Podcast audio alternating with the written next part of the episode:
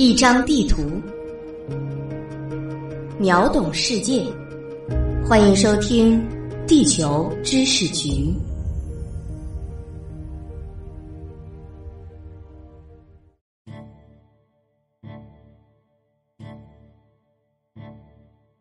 一张地图，秒懂世界。欢迎收听《地球知识局》，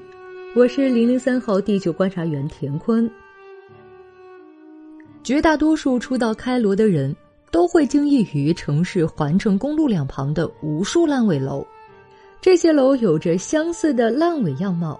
大多数都是由红砖灰瓦堆砌成，有些甚至没有屋顶，看上去就是一副未完工的混凝土框架的样子。这些烂尾楼的建设未经过政府同意，但也同样没被政府拆除。数量庞大的开罗人就住在这种房子里，在此居住者超过了大开罗人口的百分之六十三，所以他们并不是鬼楼，而是城市实实在在的一部分。这是什么操作？开罗有三种指向含义：开罗市、开罗省、大开罗。开罗市是开罗省的首府，位于埃及北部，在地中海以南，苏伊士湾和苏伊士运河以西，紧邻着尼罗河的东岸。而以开罗为中心的大开罗区，则是埃及乃至中东最大的大都会区之一，包含整个开罗省以及一些其他地区，总人口超过两千万。埃及的所有非正式建房中有百分之六十位于大开罗地区，而其中绝大多数以烂尾楼的形式存在。这些非正式的建筑在开罗被称为烂尾楼，沿着开罗环城公路便能将它们看个真真切切。这些未经过政府许可的房屋，最早出现于上世纪中期，绝大多数建在开罗的农村用地上。你可以把它们想象成老开罗城中村改建的产物。二十世纪后半叶是人口快速增长、城市化加速推进的时代。然而，对于非洲这样的欠发达地区来说，伴随着人口暴增的是住房的短缺，人们不得不自行寻找住房解决方案。这些方法包括但不限于在未经规划的土地上建房、私自占用公共区域。以及以非法的手段低价购买土地，在当时的开罗也是如此。一九五零年代时，开罗政府针对开罗旧城区的一系列发展计划，吸引了大量人口的流入。政府也配套出台了一些住房建设计划，比如分两批建设了一些基础性住房，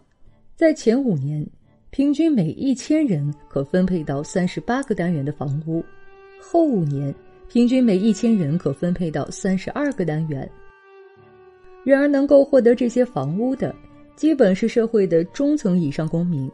底层群众没有门路，住房问题还是得不到解决。而开罗的吸引力也实在是太大了，周边人口还在不断涌入，没有片瓦遮头的他们，只能自寻出路。在当时开罗市区边缘的西部农村，有一些国有但闲置的土地，一小部分买不起土地的人便私自对这些土地进行征用，私自盖房，这实际上是一种无赖行为，但当局却有意无意的忽略了这种现象，而更多的人选择在不受监管的农村土地上动手，这些地区盖楼并不需要建筑许可。无需经过漫长的规划过程，便能够得到开发。有些农民盖完房子后自己居住，有的人运气好，盖得快又多，也会将已经开发好的土地卖出，俨然成了一个个小业主和开发商。开罗的城中村包租公群体由此诞生。七十年代初，埃及陷入与以色列的战争中。大部分国家资源被转用于军队中，所有的城市基础设施建设计划全部停止。开罗政府原本计划建设经济适用房的打算也不了了之。即便市区基建停止了建设，但人口和住房需求一直都在增长。此时担任总统的是萨达特，他统治时期非常注重将埃及现代化和经济自由化，发展重点是促进私人投资、吸引外资、吸引外国游客，并且出台了开门计划，鼓励埃及人多多走出国门，如去原油资源富裕的海湾国家卖油赚钱。在这一时期，很多在海湾国家工作的埃及工人。赚了大钱就把钱汇入国内，尤其是一九七三年和一九七九年的原油市场繁荣时期，向埃及的劳务汇款极大增加，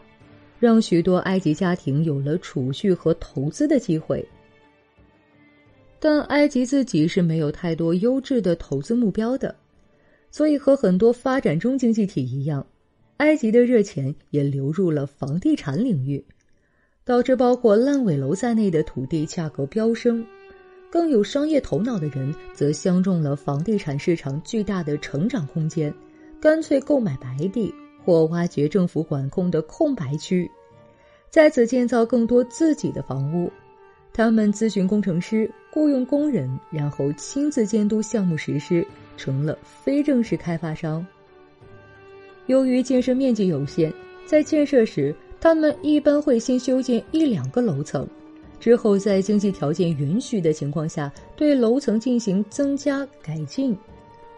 最终大家都这么做，就形成了大片比较密集的建筑区域地块。建设出来的楼与楼之间空地不多，空气流通、自然采光条件其实有限。建设房屋常被这些人视为终身投资。也常常是由业主或开发商自己居住，因此房屋的建设标准也是房主关注的重点。成品效果实际比贫民窟好，而当楼层建得高了，多出来的房间便会被房屋主人租出去。这样一来，实际上这些未被管控的楼房居民的社会构成非常多样化，从建筑业主和捡破烂的。到自己开店的店主或外地赴任的小公务员，应有尽有。在整个七十年代，开罗约有百分之八十四的新建房屋单元都是这种非法的楼。整体而言，这些楼的长相相似，最大的区别可能就是建设时间的早晚了。到现在，在位于城市边缘的烂尾楼中，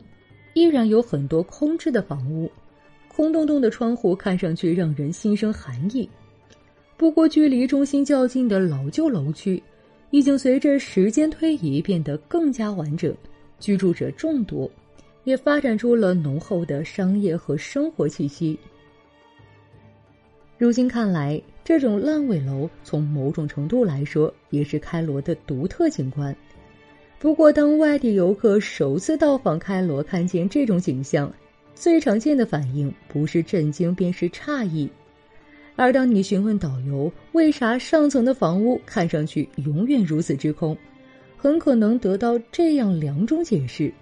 一是当孩子结婚时，父母会再建一层给孩子当新房；当孩子的孩子结婚时，又会往上增加楼层，最终楼层的子子孙孙无穷尽也，直到变成祖爷爷的烦恼。二是，在开罗，建筑物在完工之前不必纳税，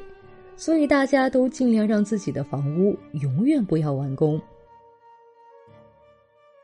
面对这些烂尾楼的建设，开罗当局并非没有做出取缔行为，只不过缺乏严厉禁止的决心和动力，结果不过是隔靴搔痒而已。在一九六六年，开罗当局首次注意到。人民正在宝贵的农业用地上建房子时，曾颁布立法，绝对禁止再在农业用地上建造房屋。